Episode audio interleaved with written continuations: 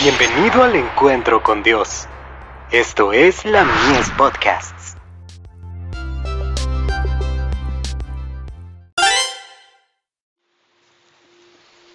Recibiréis poder. Daniel. Entonces el rey engrandeció a Daniel y le dio muchos honores y grandes dones, y le hizo gobernador de toda la provincia de Babilonia, y jefe supremo de todos los sabios de Babilonia. Daniel capítulo 2, verso 48.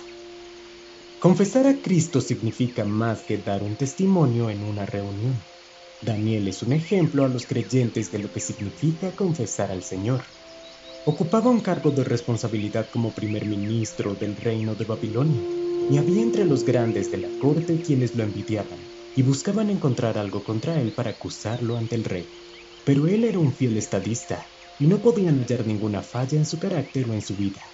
Entonces dijeron aquellos hombres, no hallaremos contra este Daniel ocasión alguna para acusarle, si no la hallamos contra él en relación con la ley de su Dios.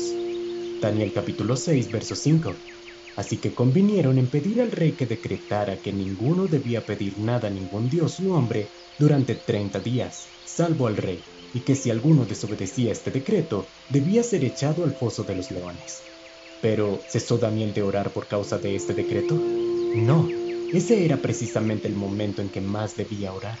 Cuando Daniel supo que el edicto había sido firmado, entró en su casa y abiertas las ventanas de su cámara que daban hacia Jerusalén, se arrodillaba tres veces al día y oraba y daba gracias delante de su Dios, como lo solía hacer antes. Daniel capítulo 6, verso 10. Daniel no procuró esconder su lealtad a Dios.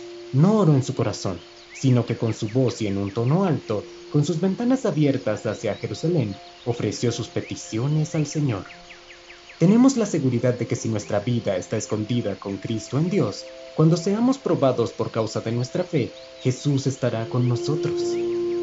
Si somos llevados ante gobernantes y dignatarios para responder por nuestra fe, el Espíritu del Señor iluminará nuestra mente y podremos ser capaces de dar testimonio para gloria de Dios. Y si tenemos que sufrir por causa de Cristo, podremos ir a la prisión confiando en Él como un niñito confía en sus padres. Ahora es el momento de cultivar fe en Dios. The Review and Herald, 3 de mayo de 1892.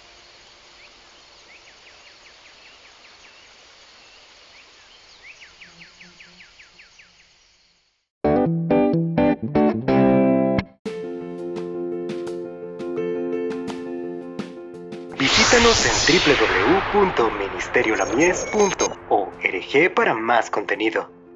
Dios te bendiga.